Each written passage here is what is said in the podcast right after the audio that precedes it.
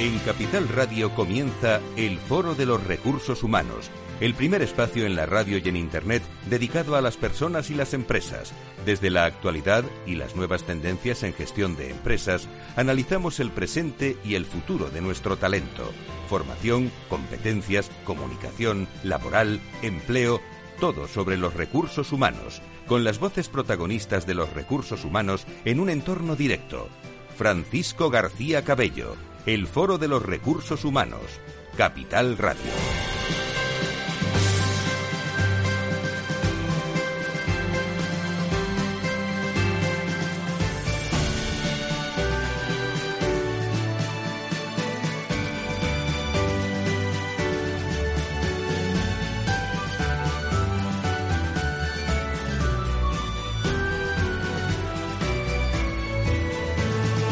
¿Qué tal? ¿Cómo están? Muy buenos días. Ahora sí, ¿eh? Ahora sí hemos empezado la semana en este 6. La semana pasada fue precalentamiento, esta también.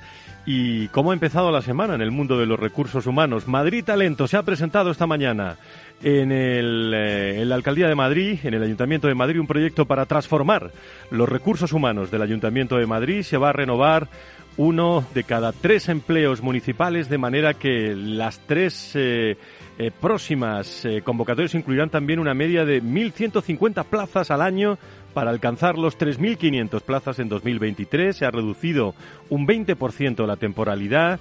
De las 48 posiciones de 2019 se ha pasado a 102 se han incrementado un 65% el número de plazas y el área de Hacienda y Personal está ultimando un plan de estabilización de empleo para alrededor de 2.500 trabajadores. Por primera vez, por cierto, se convocan dos procesos selectivos para personas con discapacidad intelectual para cubrir 32 puestos de trabajo. Madrid Talento, un proyecto concebido para transformar la política de recursos humanos del ayuntamiento, diseñada para captar ese talento externo, dinamizar el interno y garantizar que el consistorio cuenta con los mejores profesionales. Así lo ha hecho esta mañana. Hemos tenido ocasión de, saludar al alcalde de Madrid. Eh, el Foro de Recursos Humanos ha estado presente en esa presentación, con Engracia Hidalgo como concejal de, de Hacienda. Y un abrazo muy fuerte al alma mater también de, de, este proyecto, Antonio Sánchez, como director general de planificación del Ayuntamiento de Madrid, que ha estado allí introduciendo este acto. Madrid talento. Hablaremos muchísimo de ellos, pero es la noticia esta mañana en el mundo de los recursos humanos y enseguida vamos a abrir nuestro tiempo hoy con la Fundación Más Humano. Si quieres saber todo sobre los recursos humanos y las nuevas tendencias en personas en nuestras organizaciones, conecta con El Foro de los Recursos Humanos con Francisco García Cabello. Tomás Pereda, ¿cómo estás? Muy buenos días. Muy buenos días, encantado bueno, pues, de estar. Eh, como subdirector de la Fundación Más Humano, vamos allá con el programa de hoy que es apasionante. Vamos allá. Vamos allá.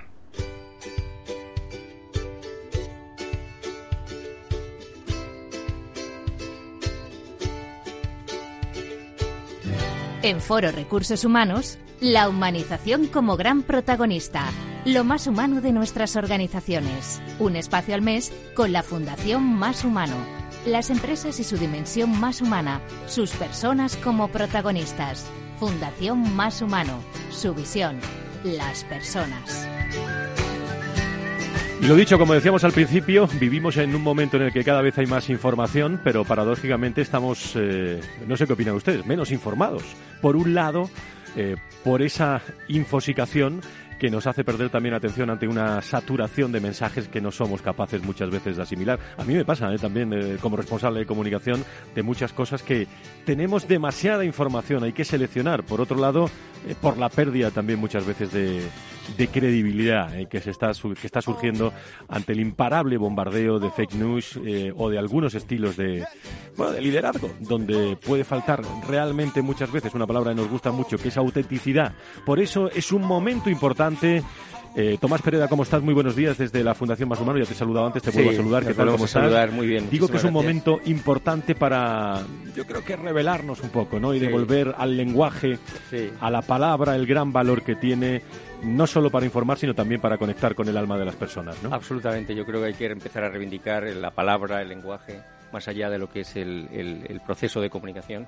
Y de eso vamos a hablar ahora, en un momento con Luis Castellanos. Con nuestro invitado, eh, que está con nosotros para hablar de, con un gran experto, el filósofo Luis Castellanos García y autor de libros como La ciencia del lenguaje positivo, Educar en el lenguaje positivo, El lenguaje de la felicidad o, bueno o, y un cuarto que está en preparación no bueno, tetralogía que nos contará. Luis cómo estás muy buenos días. Muy buenos días. Cuál es ese cuarto cuál es ese cuarto bueno eh, estaba diciendo que está ya más o menos escrito y perfilado pero yo lo dejo en reposo porque las ideas a veces cambian y esto también como va evolucionando la, la sociedad también me, me, inspira.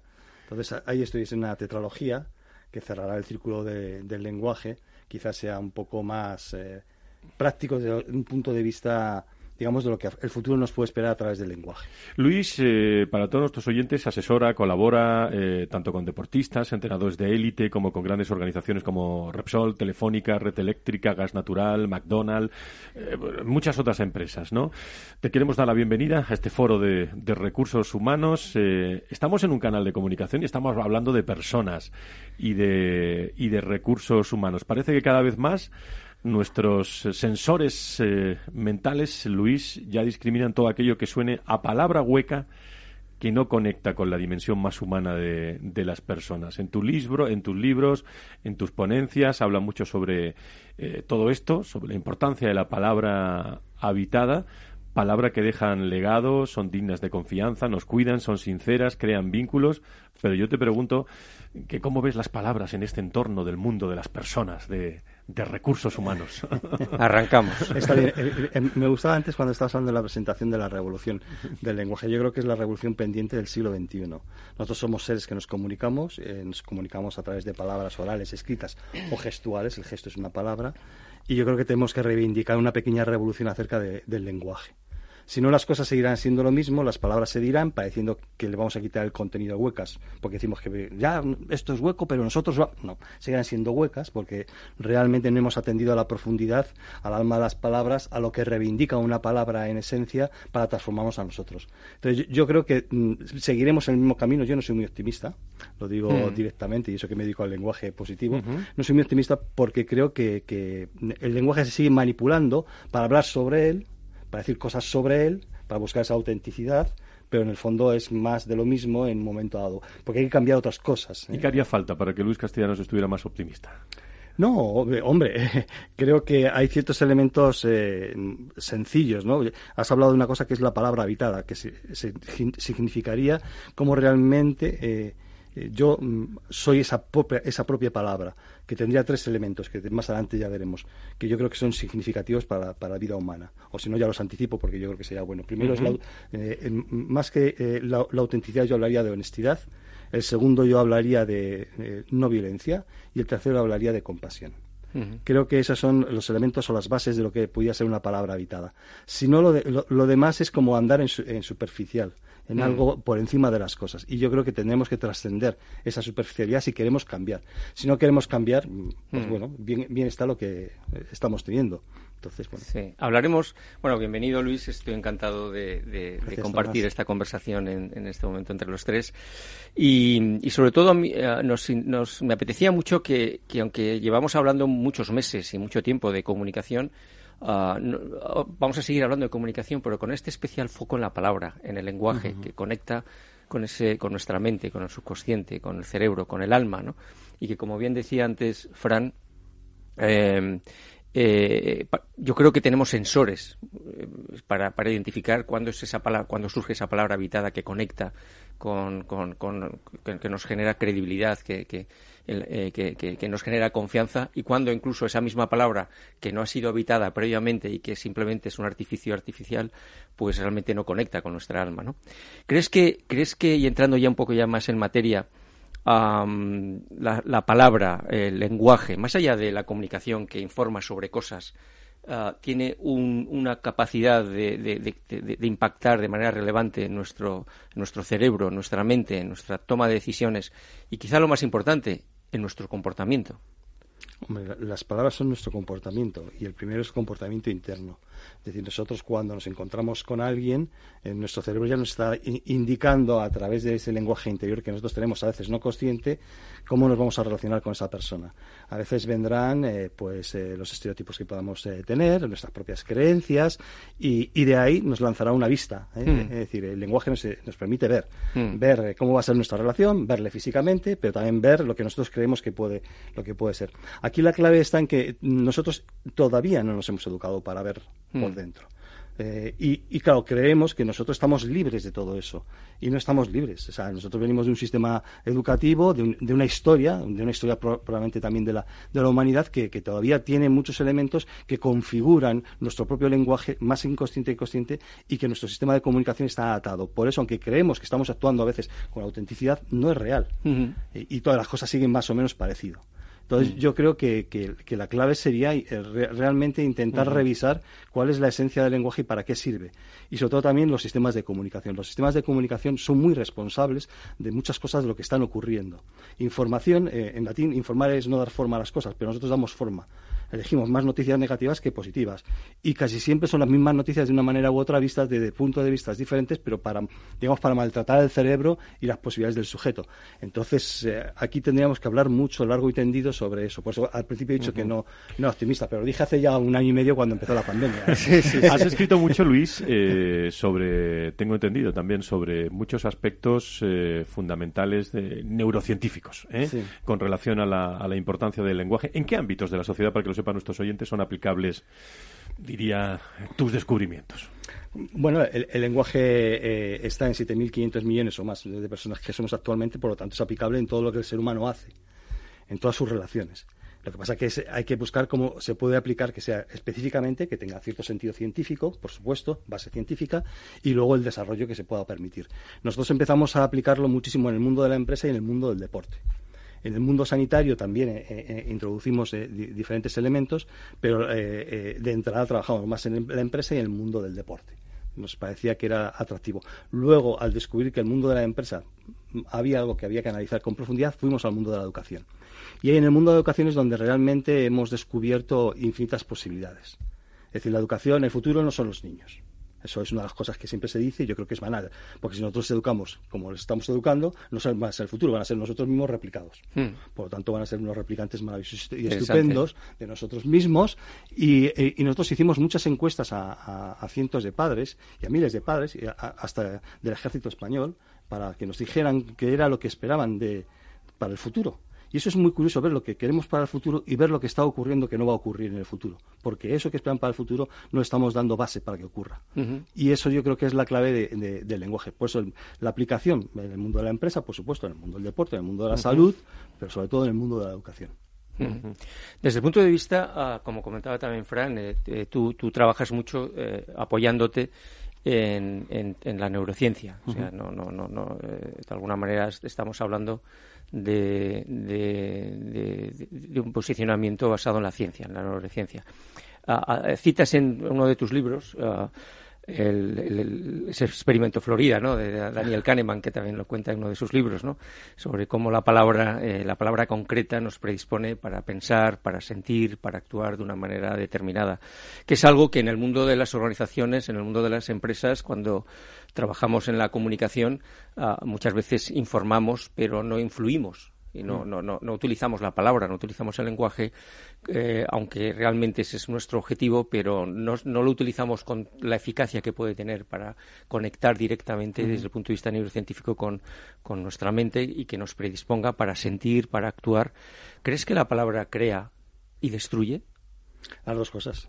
Eh, hay, eh, hay una cosa muy interesante, un discurso de eh, de un asesor de la ONU eh, con respecto hablando de, de cómo cambiar eh, las narrativas del odio Porque las narrativas del odio surgen en cualquier lugar, en un colegio, en una empresa, mm. en un país, contra otro país, lo vemos ahora en circunstancias eh, concretas. Entonces, eh, y, él habla, y, habla con, con, cierta dureza, diciendo que una, que una palabra puede matar.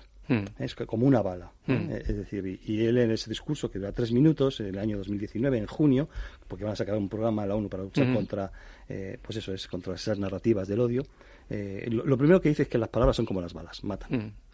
Si tenemos eso claro, ya tenemos que empezar a, saber qué podemos hacer para que eso no ocurra. A cuidar la palabra. ¿Cuáles son los antídotos para que esas palabras eh, que matan no maten? Y es donde empezamos a entrar con palabras y hablaríamos de otra cosa, es de aquellas palabras que están en el olvido del ser humano. Mm. y que ese olvido seremos. Es mm. decir, eh, yo durante toda esta pandemia recogí más o menos cuál era el lenguaje que, teníamos en los medios de comunicación, en la prensa. Claro, eh, el, a lo, que se nos ha sometido lingüísticamente, a lo que se nos, ha sometido eh, emocionalmente, realmente ha sido muy perjudicial. La mayoría de las palabras, aparte de confinamiento, muertes, bueno, que están en la pandemia, el COVID, que es lo que más, es decir, el noventa y tantos por ciento, muy pocas palabras positivas. Mm. Si atendemos también a Antonio Damasio, que es uno de los mayores expertos de emociones del mundo, dice una cosa, ante una palabra negativa una emoción negativa necesitamos cinco positivas. Pues ante esto que ha ocurrido, imaginaros los años que hará falta en nuestra mente para que nosotros empezamos, empecemos a entender qué nos ha ocurrido y qué emociones necesitamos. Y eso no va a ser fácil porque la dinámica de la sociedad es que todo el mundo quería volver a la antigua normalidad o a la normalidad, pero queremos volver a lo de siempre. Eh, que el dinero esté ahí, es decir, ha sido una crisis sanitaria, ha sido una crisis económica, pero que fundamentalmente ha sido una crisis de lo que es la humanidad, de lo que mm. es nuestro espíritu como ser humano. Y esa crisis no se va a solventar porque no la queremos reflexionar. Mm. Huimos de ella en estampida. O sea, totalmente.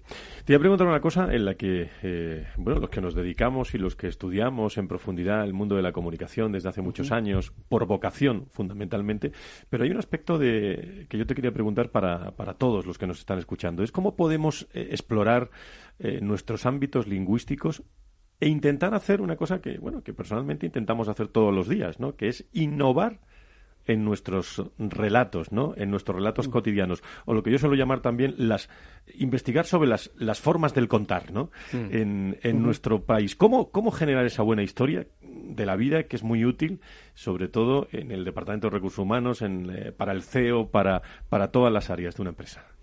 Hombre, sería interesante que eh, empezáramos a diseñar nuestra propia voluntad. Es decir, cuál es nuestra verdadera intención. Pero claro, si no diseñamos nuestra voluntad, probablemente nuestra intención caerá otra vez en repetir, es decir, vamos a obtener beneficios, sea por un sistema de comunicación, pues, yo conozco muchos medios de comunicación, tengo muchos amigos directores generales en muchos medios de comunicación televisivos, radiofónicos, es decir, conozco y he hablado muchas veces del perjuicio que se causa a través de la comunicación, de la no elección de las palabras o la elección negativa de las palabras y de las emociones, porque claro, eso perjudica. Ten en cuenta que nosotros estamos en ese cuarto poder, que todos los días, eh, casi todo el mundo ve noticias, me da lo mismo que sea por cualquier medio, sea la radio, la televisión, una, un iPhone, un iPad o, bueno, cualquier medio tecnológico. Claro, eh, nosotros decimos, ¿qué podemos hacer?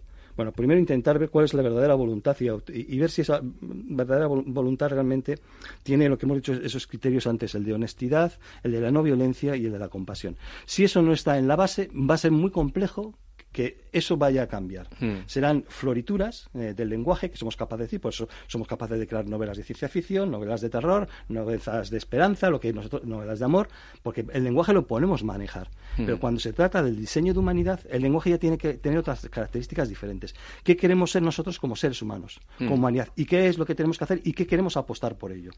Cuando uno no quiere apostar, sino es necesario el beneficio y, se ocupa todo nuestro tiempo y el tiempo es la calidad de, nuestra atención y nos han robado toda nuestra atención, poquito vamos a poder cambiar.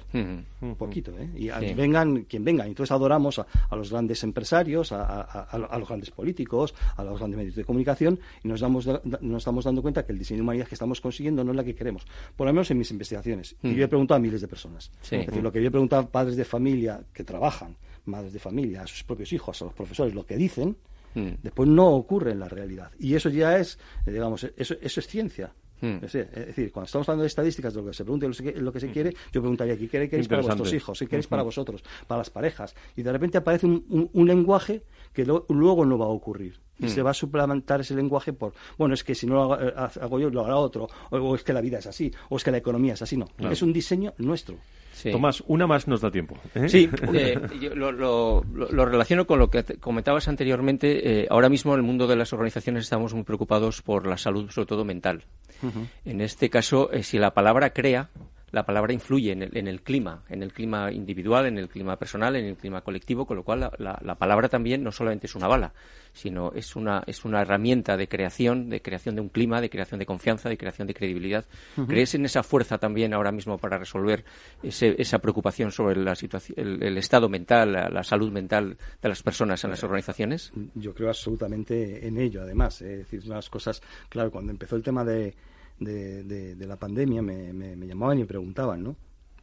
Eh, y, yo les decía, y me, y me, llamaron de varios, de, de, la comunidad de Madrid, de algún hospital para poder trabajar. Y dije, ya, ya se ha empezado a trabajar en Estados Unidos, que todavía la pandemia estaba iniciándose, no sabíamos todo el volumen, ya se estaba trabajando cómo eh, eh, se podía se podía solucionar ciertos problemas emocionales, afectivos, depresivos, ansiosos, que se estaban produciendo en el personal sanitario a través del lenguaje. Sí de repente cuando dices, bueno, pues hay que invertir ahí, no, bueno, ¿cómo vamos a invertir ahí?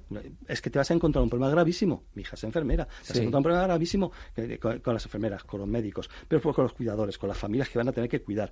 Ahora, antes de entrar, estábamos hablando un poco de, de, las noticias que ocurren durante la semana, ¿no? Y una de ellas ha sido, eh, pues, hablar de, del incremento de suicidios, en, intento de suicidios en, niñas entre 12 y 18 años, un 200%. Pues que se han incrementado los suicidios, la angustia, la depresión, la ansiedad, el enfado, la ira, y no queremos tomar cartas en el asunto. Hablar de ello no es tomar cartas en el asunto. Hay que tener metodología práctica concreta para poder actuar, y esa es la clave. Y eso ocurre en la empresa, porque al final todos somos padres de esos hijos, de esa familia, y ocurre en, cualquier lugar y en cualquier ámbito del mundo en el que nosotros estamos viviendo. Mm. Pues Luis, hablando del lenguaje, con la palabra, eh, podemos estar mucho tiempo hablando contigo, pero lo fundamental creo que está dicho. Luis Castellanos, eh, filósofo, autor de, libros tan interesantes, recuerdo, como La ciencia del lenguaje positivo, Educar en lenguaje positivo y muchos títulos más y otro que nos ha dejado en vilo ¿eh? para, mm. para el, eh, el, último libro que tiene por, para, para todos ustedes en las próximas en los próximos meses. Luis Castellanos, muchísimas gracias por estar con nosotros. Gracias a vosotros. Tomás, Muchas gracias. y escuchamos tu comentario en un ah, rato. enseguida vamos. Gracias. Un abrazo.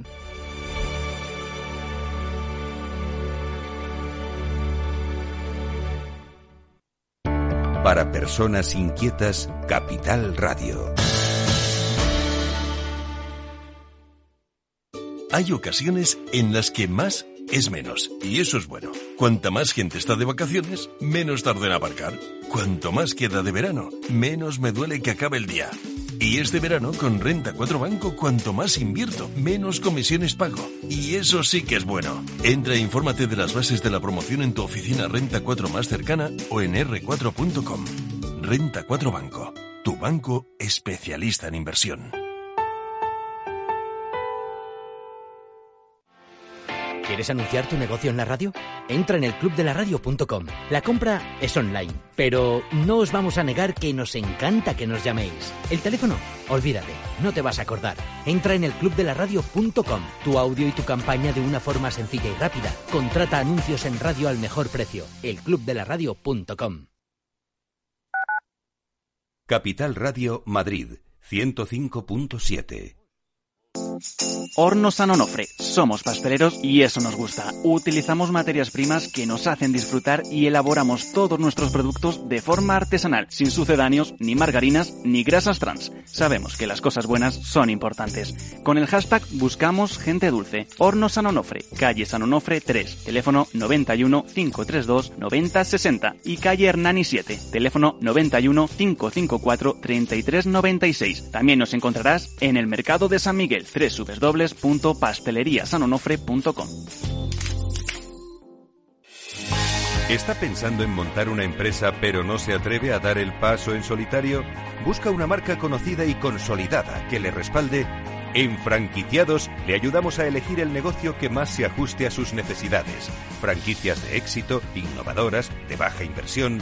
Los miércoles a las 12 en Capital Radio tienen una cita con el único programa de radio de España especializado en la industria de la franquicia.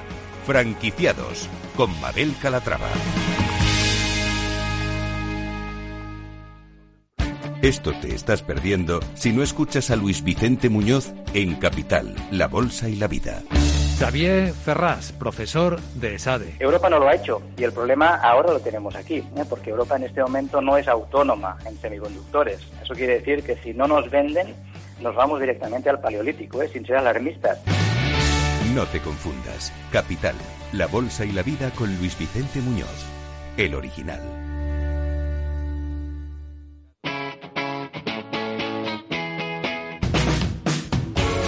Capital Radio.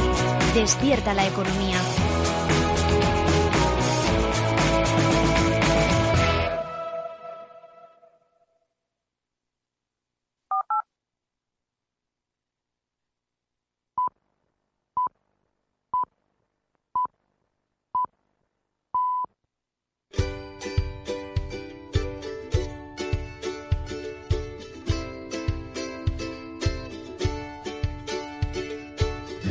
En Foro Recursos Humanos, la humanización como gran protagonista, lo más humano de nuestras organizaciones. Un espacio al mes con la Fundación Más Humano. Las empresas y su dimensión más humana, sus personas como protagonistas. Fundación Más Humano, su visión, las personas. Las doce y media, las once y media las Islas Canarias estamos con el mundo de los recursos humanos que hemos empezado hoy tempranito ¿eh? en el Ayuntamiento de, de, Madrid y hoy nos tocaba también con la Fundación Más Humano que sabe Tomás que está con nosotros y, y todo el equipo de la Fundación que tengo yo debilidad también por esta sintonía. ¿eh? Sintonía que nos habla de aspectos de recursos humanos, que, quiere traer eh, pues eh, expertise de personas que conocen muy bien, por ejemplo, el mundo del lenguaje, como hemos hablado con, hemos hablado con Luis Castellanos García, eh, escritor, coat, conferenciante, y ahora también en nuestra tertulia vamos a hablar con Elena Celda, no se lo pidan, no se lo pierdan, CEO de Sodexo, Servicios e Incentivos, y con nosotros estará también Vicente Sánchez, CEO de Walter Kluber, eh, empresa muy conocida por todos ustedes, eh, especialmente en los temas profesionales y por supuesto como todas las mesas de debate que tenemos en la Fundación Más Humano con su, subdirector general y habitual eh, contertulio de este foro y People Strategy Tomás eh, Perea. Tomás, ¿cómo estás de nuevo? Muy bien. Bueno, muy interesante el lenguaje, ¿eh? porque y sobre todo a raíz de la pandemia. Sí, yo creo que ha sido la estrella de este año y pico, una de las estrellas, y bueno, pues merece la pena profundizar un poco sobre ello en el programa de hoy. No, no obstante, vamos a conocer algunas noticias más de la Fundación Más Humano. Pues allá vamos, desde la Fundación Más Humano seguimos ayudando a las pymes españolas, a partir de 30 empleados, a mejorar su competitividad y afrontar los grandes retos a los que nos enfrentamos. Lo hacemos a través de Seniors al servicio de las pymes, una iniciativa donde con el apoyo de Endesa ofrecemos a las empresas que se inscriban asesoramiento personalizado y gratuito en diferentes áreas de negocio, a cargo de expertos profesionales de generación sabia. Más información en seniorpyme.mashumano.org.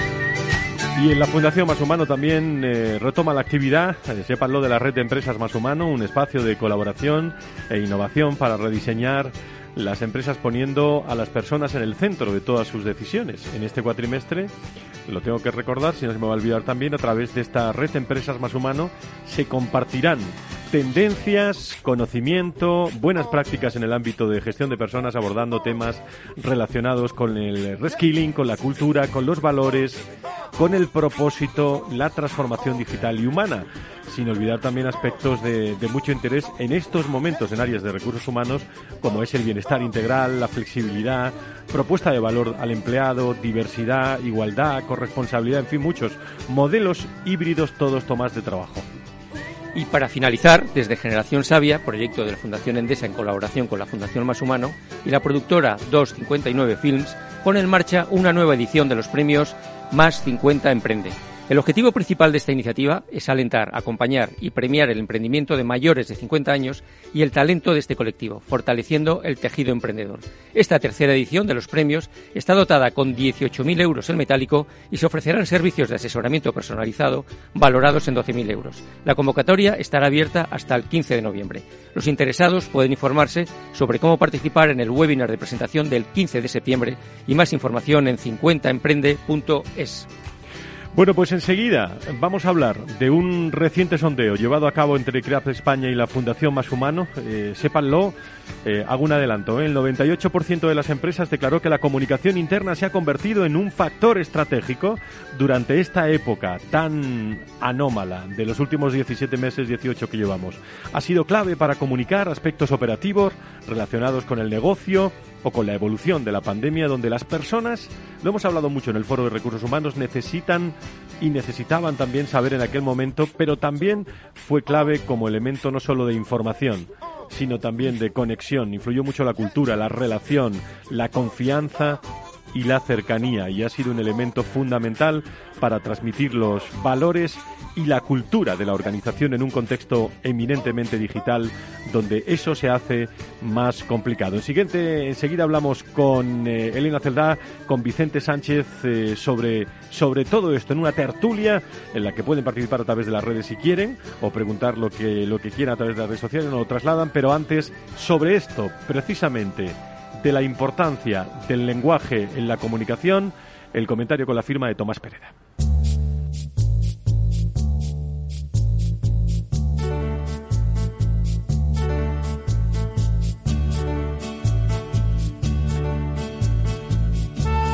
Durante este tiempo extraño sentimos la necesidad de poder escuchar y creer lo que nos contaban, entre tanta infoxicación y frases hechas. Por suerte, nuestras mentes cuentan con sensores que en situaciones de alerta nos permiten distinguir lo auténtico de lo impostado, lo genuino de lo que no lo es. Nuestra intuición, como capacidad inteligente, escucha y entiende lo que hay detrás de las palabras. A lo largo de estos meses, sabemos bien quiénes han sido los ganadores y los perdedores en la comunicación. Sabemos a quiénes creímos y nos hicieron sentir bien quedando grabado en la parte más emocional de nuestra memoria, en contraste con quienes, quienes no dieron la talla desde sus eufemismos y palabras huecas. Antes del verano, presentamos los resultados de un sondeo sobre comunicación interna y reengagement del empleado llevado a cabo por la firma CREAP y la Fundación Más Humano. El 98% de las empresas participantes afirman que la comunicación interna se ha convertido en un elemento estratégico en la gestión de personas, resaltando la importancia del estilo, tono y contenido, vinculado a un liderazgo auténtico, cercano y transparente como palancas de generación de un nuevo compromiso. Casi a la vez, la BBC publicó un artículo titulado La gran renuncia, en el que constataba que desde abril de este año el 2,7% de la fuerza laboral de Estados Unidos, 4 millones de trabajadores, han dejado voluntariamente sus empresas, la cifra más alta jamás registrada. Hace unas semanas ya hablamos aquí del estudio llevado a cabo por Microsoft World Lab en el que señalaba que el 41% de la fuerza global de trabajo está sopesando dejar su actual empresa en cuanto se normalice la situación. Parece que esta pandemia ha provocado, entre otros factores, un replanteamiento de prioridades y el tipo de vida al que aspiramos. Por ello, habrá que reformular la proposición de valor para el empleado y reorientar la comunicación para que conecte con la dimensión más humana de las personas, en la que el lenguaje y las palabras cobran especial importancia. No se trata solo de informar, ni incluso de comunicar, sino de conectar entre las personas a través de un lenguaje con significado real, sincero y auténtico. Para ello, y tal como nos enseña el filósofo Luis Castellanos, la persona que comunica necesita vivir primero el poder y la energía de aquellas palabras que tienen la capacidad de conectar con el alma de los demás, habitando personalmente y de manera sincera cada una de sus palabras. Palabras habitadas, que según Castellanos poseen cinco características. Dejan legado, impronta en la mente de las personas, son dignas de confianza, son éticas y hacen que confíen en nosotros, nos cuidan tanto física como mentalmente, son sinceras, nos hacen ser auténticos y por último crean vínculos y relaciones duraderas al interesarnos por los demás. Si tal como nos enseñaba también el Premio Nobel de Economía Daniel Kahneman, hay palabras que nos predisponen inconscientemente en nuestros pensamientos, sentimientos y comportamientos, la elección de cada palabra y la gestión del lenguaje se convierte en una palanca de creación o destrucción. Toca finalizar, y nosotros, los de entonces, seguimos siendo los mismos porque sabemos que, como decía el poeta Blas de Otero, nos quedará siempre la palabra. Gracias, eh, Tomás, eh, en ese comentario donde hemos empezado por el lenguaje.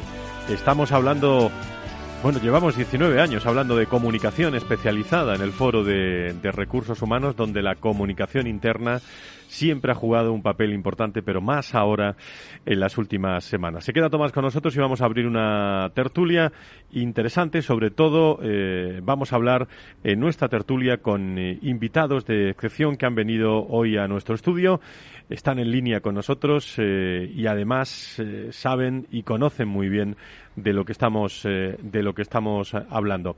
Creo que al otro lado del hilo telefónico está Elena Celda, que es CEO de Sodexo Servicios e Incentivos eh, está en directo con nosotros, o al menos eso estaba hace, hace unos minutos. Quería, Elena, ¿cómo estás? Muy, buenos, días. a todos. Bueno, has tenido oportunidad de seguir un poco el programa, que es lo que me gusta a mí cuando alguien está por teléfono, porque si no se pierde, pierde el hilo totalmente. No he perdido ni una palabra. Muchísimas gracias. Eh, ¿Cómo están las, los hombres y mujeres de Sodexo, eh, querida Elena? Pues muy bien, yo creo que con una mirada de optimismo hacia el futuro que nos hace falta, ¿no? Y, y, construyendo ¿no? lo, lo que está por venir y, y, poniendo metas que a corto plazo, ¿no? Porque es verdad que esta situación que hemos vivido pues nos ha dejado una una forma de trabajo que antes llevábamos y que ahora no podemos seguir manteniendo, ¿no? Ahora hay que vivir más el día a día y más el corto plazo, ¿no? Te está escuchando también y está con nosotros en, eh, en directo en este estudio de, de, personas y recursos humanos de los lunes, eh, donde reconvertimos eh, para hablar de, de, muchos aspectos sobre las personas y las empresas. Vicente Sánchez, que CEO en Walter Kluwer, lo conocen todos, todos ustedes. Querido Vicente, ¿cómo estás? Muy buenos días. Hola, buenos días, muy bien. Muchísimas gracias por estar con nosotros. Bueno, has tenido ocasión de ver, pues desde que hemos comenzado el, el, el programa, yo creo, no lo sé, pero ¿cuál es tu opinión? La comunicación interna, mira que llevamos años hablando de esto, ¿eh? pero a raíz de la pandemia es como si fuera un antes y un después, ¿no? Eh, yo creo que absolutamente. Creo que Tomás lo ha mencionado. Yo creo que estamos en la época donde reina la comunicación interna. Eh, ha sido esencial además conectar con los, con los equipos de una manera que no habíamos hecho antes y una manera, yo creo, como ha mencionado muy bien Luis, además de una manera realmente que deje impronta, auténtica, honesta emocional también en alguna ocasión. Yo creo que ha habido que empatizar mucho y creo que en este momento todo lo que son las formas, el modelo de comunicación interna, yo creo que va a, va a sufrir un revulsivo increíble de cara a lo que comentaba Elena, esa nueva reconstrucción ¿no? que tenemos ahora por delante. me, han dicho, me ha dicho un pajarito que durante la pandemia has podido hablar casi con toda la organización, Vicente. Eso sí es comunicación interna. Bueno, yo creo que, eh, quiero decir, la pandemia ha tenido muchas ventajas también, lo que hemos tenido oportunidad en algún otro coloquio de hablar de este tema, ¿no? Yo creo que la, la ha transformado mucho, ha humanizado mucho y estamos aquí hablando de humanización. La palabra al final es humanización y yo creo que ha contribuido en muchas ocasiones efectivamente a, hacer que las cosas pudieran funcionar. En nuestro caso yo creo que bueno pues ha basado mucho efectivamente en grandes reuniones con la plantilla muy frecuentes porque yo diría que antes de la pandemia pues era muy difícil por la viajábamos mucho, tenemos unas agendas muy complicadas fuera de la oficina, era difícil realmente hablar con todo el mundo y el hecho de estar en casa, no solo en el confinamiento, sino incluso fuera del confinamiento, pues ha hecho que replanteemos las cosas y tengamos comunicaciones, en nuestro caso al principio quincenalmente y luego mensualmente. ¿eh? Comunicaciones amplias, largas, con toda la plantilla donde se les permite interactuar con nosotros mucho. sí. Elena, eh, la pandemia, además de, todo lo malo y, quizás dramático que nos trajo, eh, nos está trayendo también todas las semanas fallecimientos que nos estamos olvidando de ellos muchas veces, también nos ha dejado importantes aprendizajes. Uno de ellos eh, quizás, eh, no sé qué opinas, ha sido darnos cuenta de, cómo la comunicación podría ayudar también a minimizar bueno, esa incertidumbre interna de los equipos eh, de distinta índole, en un momento donde las personas pues necesitaban saber qué claves tenían en sus puntos de referencia del día del día a día. Yo te pregunto, ¿cuáles son esas claves o atributos de la comunicación en tu opinión que aplicasteis, que funcionaron durante la pandemia? Eh, ¿Y cuáles se pueden mantener ahora y cuáles eh, han quedado ya caducas, en tu opinión? Luego se lo pregunto a Vicente también. Sí, bueno, yo creo que no cabe duda de que esta pandemia ha hecho que, como dices, que gane especial relevancia la comunicación interna dentro de las compañías. Yo te diría, en nuestro caso, desde el inicio, creo que los elementos clave siempre han sido la, cercanía y la transparencia y, también, por supuesto, la empatía, ¿no? Siendo muy conscientes que las dificultades de las situaciones personales y familiares que, los equipos estaban viviendo y todas las incertidumbres que, se han generado, que se generaban sobre el futuro. ¿no? Yo creo que, que como, como claves eh, también te diría que es muy importante eh, que los mensajes en la comunicación sean claros y cortos. ¿no? Eh, en estos tiempos que hemos vivido los mensajes demasiado largos o vacíos o huecos, como, como decíais antes, ¿no? Eh, en vez de acercar, pues alejan y, en vez de, de, conectar, desconectan, ¿no? entonces, yo creo que mm, la prioridad, por lo menos en, nuestro caso, ¿no? En el caso de Sodexo, siempre ha sido poner a las personas en el centro, eh, diseñar unos mecanismos de, comunicación fluida que vamos a, mantener, ¿no? Hemos creado nuevos canales de comunicación que, por supuesto, hemos ido pues adaptando y mejorando eh, y, también lo mencionabais antes, ¿no? Yo creo que es importante eh, no sobreinformar, ¿no? La que la frecuencia sea, sea la adecuada y si no hay nada que comunicar, pues no comunicar. O sea, comunicar por comunicar no, no creo que no, no aporta nada, ¿no? eh, y luego también es importante, eh, por ejemplo, es algo que hemos hecho y que vamos a seguir manteniendo es en, en esas sesiones con con de comunicación siempre eh, eh, en directo siempre tenía la oportunidad cualquier eh, miembro de la organización de hacer preguntas de resolver inquietudes y creo que esto ha ayudado bastante a generar pues también ese clima de seguridad y confianza que, es fundamental como decíais ¿no? en, estos tiempos de, incertidumbre que, hemos vivido y, y, luego algo que a lo mejor se sale un poco de pero sí que lo habéis mencionado también y, y me, me, gusta que lo hayáis mencionado y lo, creo que lo mencionado antes es el tema de la importancia del estado emocional, ¿no? Y ahí nosotros también, que también influye en la comunicación y cómo se reciben los mensajes, ¿no? Y ahí nosotros la verdad que como nuestra misión es mejorar la calidad de vida de las personas, pues nosotros ahí jugamos un poco con ventaja, ¿no? Pero sí que habíamos lanzado antes de la pandemia un programa eh, que, se, que hemos llamado Somos Saludables, ¿no? Para, para, con el foco de mejorar la salud y el bienestar de los equipos. Y lo que hemos hecho durante la pandemia es aumentar todas las acciones y comunicaciones del programa con consejos, herramientas para gestionar las emociones, recomendaciones enfocadas a la salud y el bienestar, pero no solo para nuestros equipos, sino también para, para sus familias. ¿no?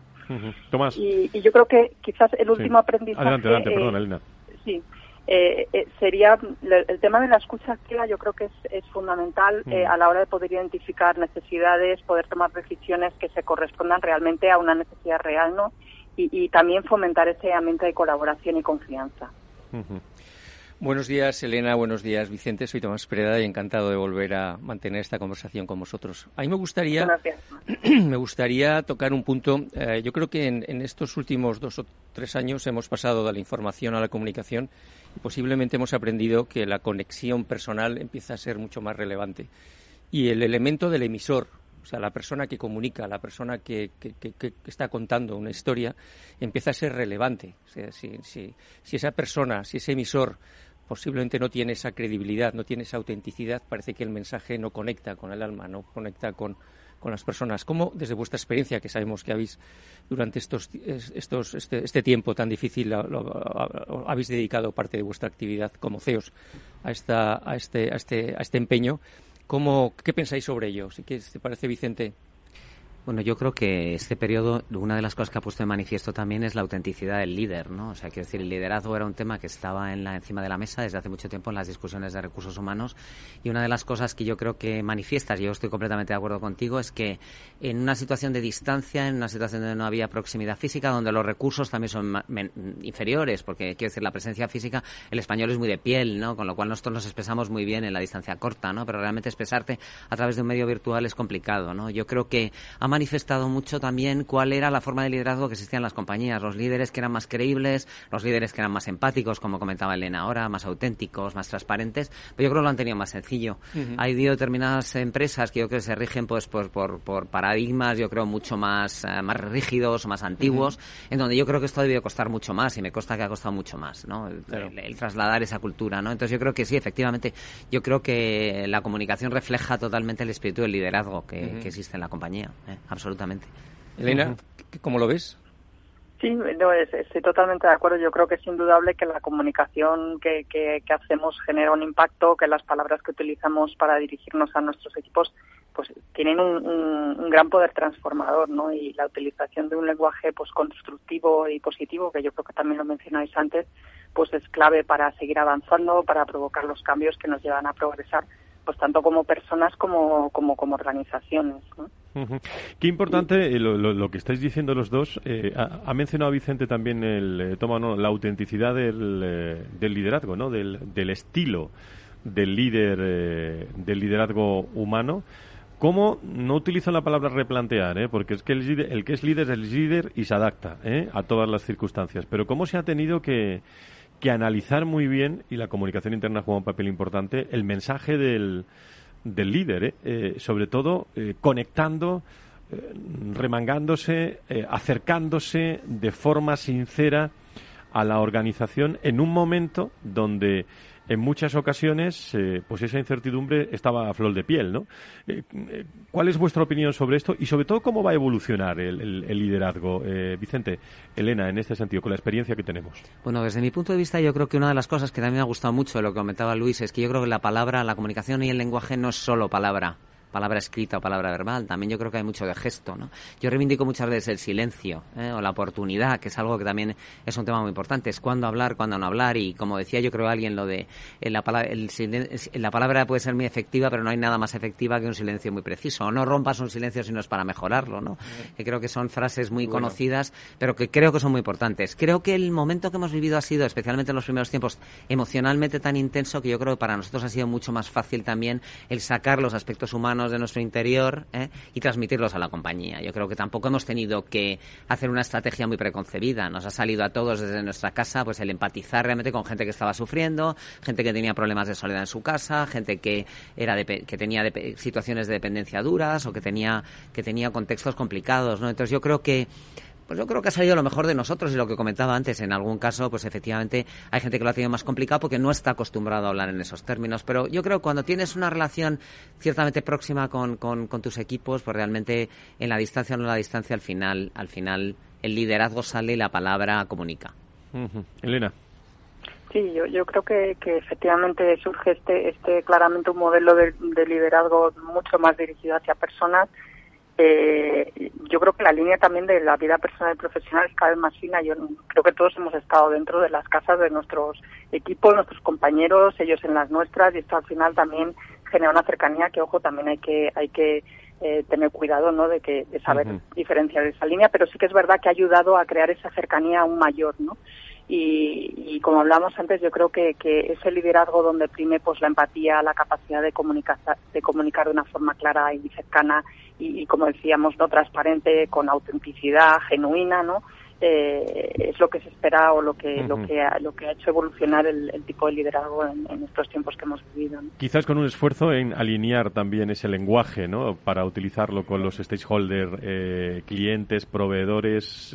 Es un tema apasionante, Tomás, que lo hemos hablado muchas veces y podemos estar aquí mucho tiempo, ¿no? Sí, absolutamente. Yo creo que sobre todo ahora nos, gustaría escuchar vuestra vuestra opinión. Estamos en un momento de cambio importante. Estamos en el debate sobre los nuevos modelos en los que, nos vamos a organizar en, eh, modelos híbridos, modelos más presenciales, menos presenciales, con lo cual la comunicación me imagino que, va a cambiar en los canales, en los mensajes, en la forma de relacionarnos. ¿Cómo veis este futuro en este momento, con todo el riesgo que supone de indefinición e incertidumbre? Bueno, yo creo que todos los grupos y las compañías estamos en este momento redefiniendo, ¿no? En nuestro caso concreto, como os comentaba además antes de entrar, yo creo que nosotros llevamos un año y medio trabajando sin presencia física ninguna, ¿eh? que es algo pues ya que empieza a ser un poco inédito ¿eh? en las empresas españolas, porque prácticamente todas se han ido incorporando, ¿no? Entonces, bueno, sí es verdad que estamos, también nos ha permitido un poco reconsiderar y reflexionar sobre lo que vamos a hacer, no solo a nivel España, sino esto es una multinacional, con lo cual este proceso es un proceso global, ¿no? Que yo creo que también aporta mucho valor lo que viene de fuera, ¿no?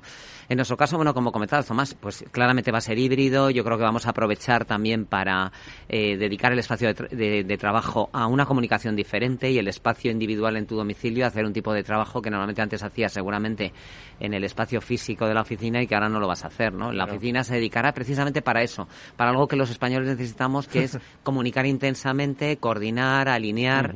Yo creo que esos son aspectos importantes. Elena, tu opinión en la recta final del programa ya. Sí, yo creo que, que quizás uno también de los grandes retos que se plantean con estos nuevos modelos de trabajo es el, el y, se habla mucho, ¿no? Del generar el mantener ese sentimiento de pertenencia a los equipos y yo creo que ahí es donde también los líderes tienen que ser capaces de compartir, ¿no? el propósito, la misión eh, la compañía para poder conectar, para reforzar esos vínculos. ¿no? Yo también una cosa que estamos viendo bastante es que las nuevas generaciones eh, para, es muy importante para ellos y una de sus principales motivaciones es poder tener un impacto visible y poder identificarse con estos valores y esta cultura. Y estando en, remoto, la verdad que se hace complicado, ¿no? Con lo cual hay que ver cómo, a través de la comunicación cómo conseguimos eh, conectar y, hacer datos, formar parte de, esa cultura y de esa organización ¿no? Eh, empresarial. Pues así están opinando eh, los CEOs que nos acompañan hoy, Elena Celda, CEO de Sodexo. Servicios e Incentivos y Vicente Sánchez, CEO de Walter Kluwer. Eh, Tomás, ¿alguna cuestión más en los tres minutos que nos quedan? Y os preguntaré también, a ti incluido algunos retos, ¿no? Que tenemos en este momento donde el debate es, bueno, estamos más tiempo, más porcentaje en presencial, en virtual, pero lo que es inevitable y real es que ha empezado un curso en septiembre importante. Sí, yo creo que ya entramos en la fase post-pandemia. Yo creo que hay muchos retos. Yo creo que este año y medio ha, provocado un replanteamiento vital y profesional en, mucha gente en donde deberemos revisar muchos de nuestros planteamientos y nuestros paradigmas, como es, por ejemplo, la proposición de valor para el talento, más, que, más allá del empleado, lo que estábamos hablando, la comunicación, eh, estábamos hablando de los, de los, modelos híbridos. Yo creo que hay, que hay que desempolvar muchas cosas que estaban hace un año y medio, revisarlas y actualizarlas, porque muy importante va a ser, porque el talento va a elegir y, yo creo que va a marcar la diferencia entre aquellas empresas que lo entiendan y aquellas empresas que pretendan volver a un 2019 que ya no existe. Elena, desde Sodexo, tu reto para, para ir acabando. Yo creo que uno de los grandes retos es el, poder eh, integrar la comunicación interna y externa con un mensaje más unificado y coherente para pues todas las comunidades con las que interactuamos, ¿no? tanto internas como, como externas. Y luego otro de los desafíos quizás eso también es, como decíais antes, se, se, hay que consolidar este área de comunicación interna como una, eh, un, área estratégica dentro de la compañía que yo creo que quizás antes está un poco infravalorada ¿no? y, que ha quedado más que demostrado que llevar a cabo una buena estrategia de comunicación contribuye enormemente a todo, ¿no? A mantener la motivación, a, a, crear el espíritu de pertenencia, productividad y, por supuesto, clima laboral y, objetivos, ¿no? De, de la compañía. Vicente. Bueno, yo creo que el gran reto para mí es solo uno, es eh, mantener, yo creo, ese espíritu de nueva humanidad que hemos conseguido crear a lo largo de todo este proceso, ¿no? En una, en una fórmula de trabajo que no volverá a ser, como decía yo creo antes Tomás, eh, la del 2019 ni la anterior a 2019, pero en donde hay que mantener, yo creo que parte de las ascuas calientes que tenemos, que hemos generado en este proceso, no perder, no perder lo bueno. Pues Vicente, te agradezco muchísimo tu presencia aquí en directo. Eh, como CEO de Walter Kluwer, recuerdos a todos los hombres y mujeres, muchos amigos de Walter Kluwer. Elena, lo mismo en Sodexo, muchísimas gracias. ¿Eh? Muchas gracias a vosotros. Ha sido un placer, Elena, Vicente. Un placer. Tomás Pereda, como su director de la Fundación eh, Más Humano, también a todo el equipo de la Fundación Más Humano, muchísimas gracias por estar con nosotros como todos los meses. El siguiente mes muchísimo, muchísimo más eh, y nosotros nos seguimos viendo como siempre en todos los, los ambientes de recursos humanos. Muchísimas gracias, Tomás. Muchísimas gracias a todos.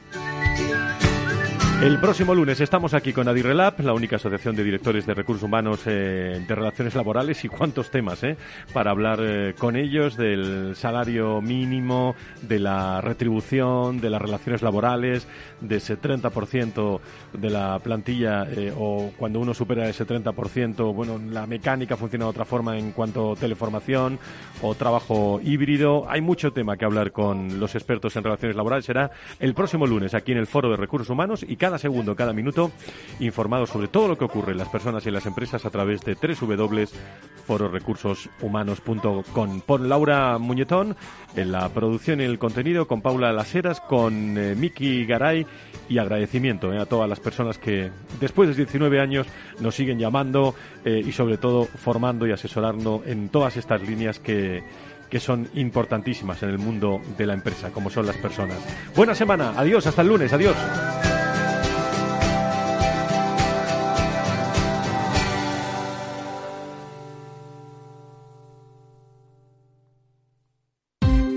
Ya no estamos en la era de la información, estamos en la era de la gestión de los datos y de la inteligencia artificial.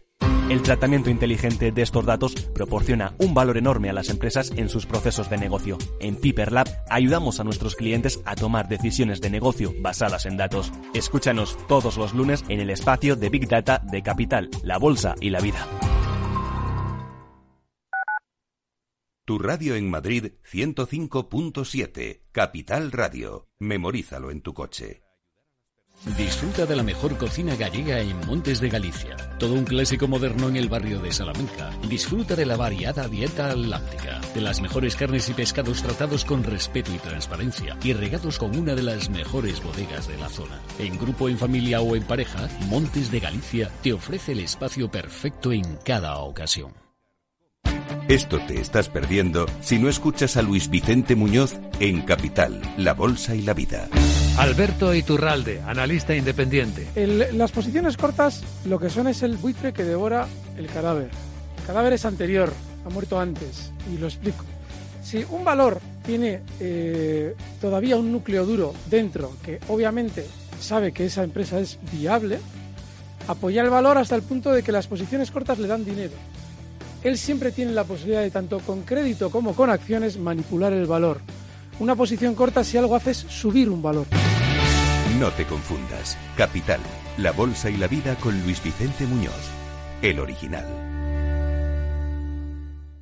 En el restaurante Gaztelubides somos rigurosos con la selección del producto para crear recetas imaginativas que acompañamos de una bodega generosa y brillante y de nuestra magnífica terraza durante todo el año. Restaurante Gaztelubide, carretera de La Coruña, kilómetro 12200, La Florida. Teléfono 91 372 8544. Una recomendación del programa gastronómico Mesa y Descanso. Si eres emprendedor, empresario o autónomo, en negocios de carne y hueso encontrarás todas las claves para hacer crecer tu negocio. Cada miércoles de 1 a 2 de la tarde en Capital Radio, con Mariló Sánchez Fuentes.